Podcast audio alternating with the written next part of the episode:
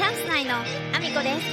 す。中学生の息子が。いますこの放送は9月中にバク転サポートなしでできるようになる。IT プログラミングの勉強をしながら大好きなゲームを毎日全力でやっている。アミコの息子ゴーちゃんの提供でお送りしております。ゴーちゃんありがとうございます。皆さんおはようございます。岐阜県出身岐阜県在住。ダンサースーツアクターインフルエンサー。金と森プロデュース現役主婦3人組ユニットチャンス内のあみこです。本日もあみこさんのおつむの中身をだだまれさせていきたいと思います。よろしくお願いします。今日も声がお聞き苦しいとは思いますけれども、えー、できるだけ頑張って喋りたいと思います。よろしくお願いします。えー、今日はですねあのミッドジャーニーでロゴを作っているというお話をさせていただこうかなと思うんですけども今ですねミッドジャーニーでロゴがある程度作れるようになりたいなと思っていろいろちょっと,、えーと、プロンプトを研究してるところなんですけれどもあのミッドジャーニーって文字がめちゃめちゃ苦手なんですよ。この文字を入れてくださいっていうことができなくてですねあのこの文字を入れてえーと、ロゴを作成してくださいっていうプロンプトを作ることができないんですよ。例えばコーヒーショップのロゴを作りたいと。でもコーヒーショップのコーヒーですら入れれなかったりするんですよ。文字が苦手すぎて。なのであの文字は後からもうフォトショップとかあとはキャンバーとかで編集することを前提でやらなきゃいけないっていうところまではたどり着きまして。あとはどうもいろいろま命令文シンプルな命令文を入れたとしてもあのロゴというものが複雑なロゴで出してきちゃったりする時もあるのであのシンプルなものがいい時はやっぱシンプルっていう言葉をつけたりとかあのベクターとかいろんなねなんかあこういう言葉つけると私の理想に近いものが出てくるなとかあとはあの自分がいいなと思ってるロゴを制作してるような有名な方とかの名前をこんなこの人風に仕上げてくれないっていう風に入れたりするとなんかちょっとニュアンスが似てるものを出してきてくれたりするのでそういうものを入れたりとかあとは普通にあのロゴ音だけ入れていろいろプロンプトを入れてしまうとあの背景が真っ黒で出てきちゃうんですよ。そうすると後の編集が非常にしにくいので、えーと、ホワイトバックグラウンドっていう言葉を必ずつけるようにしたりとかいろいろやっていくうちに分かってきたことがあって前はですねあの映画祭のロゴを作ろうと思って映画祭のロゴを作ってくれというふうにいろいろやってみたんですけどもあの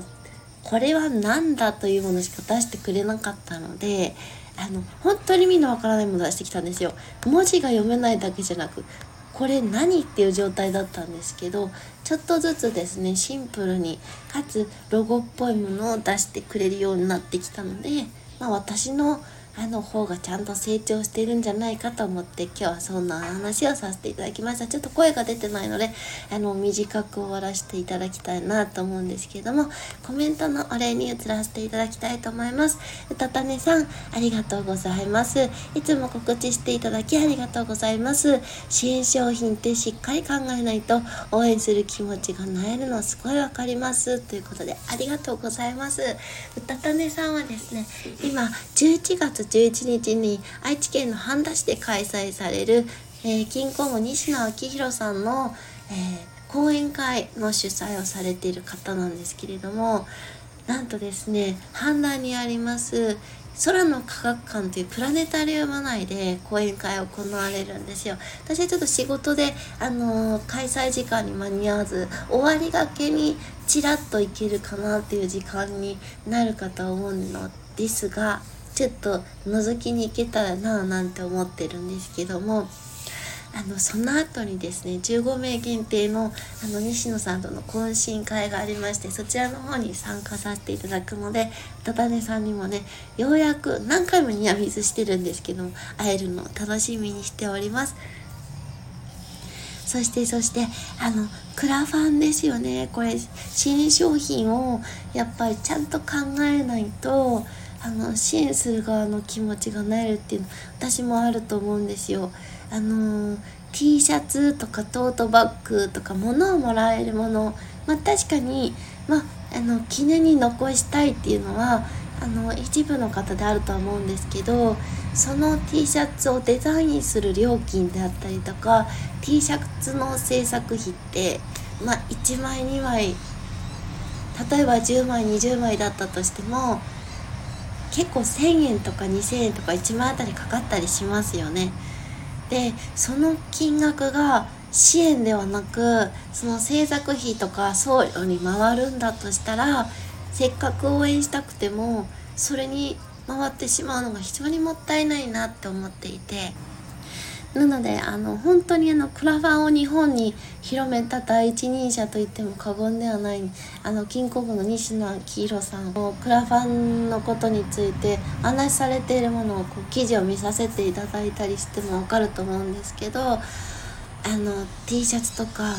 あのグッズを作るっていうのはあのせっかくの支援金額があのその方の応援に回らないっていうことであの絶対ダメっていうふうに言われてるものだったんですよね。それがあの昨日のあのクラファンの話に出てきたところではやっぱりちょっと T シャツを作ったりとかトートバッグを作ったりっていうのがあってで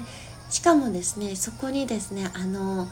いろんなあの岐阜のメディアだけじゃないかもしれないんですけどあのネットニュースを書かれる方々がですねクラファンに挑戦してますよっていうのを宣伝文句で書いてるんですけども返礼品に T シャツやトートバッグって書くんですよ。それがあそこ書かないでもっといいことやってるからって思ったので昨日はですねちょっと愚痴ってしまいまして。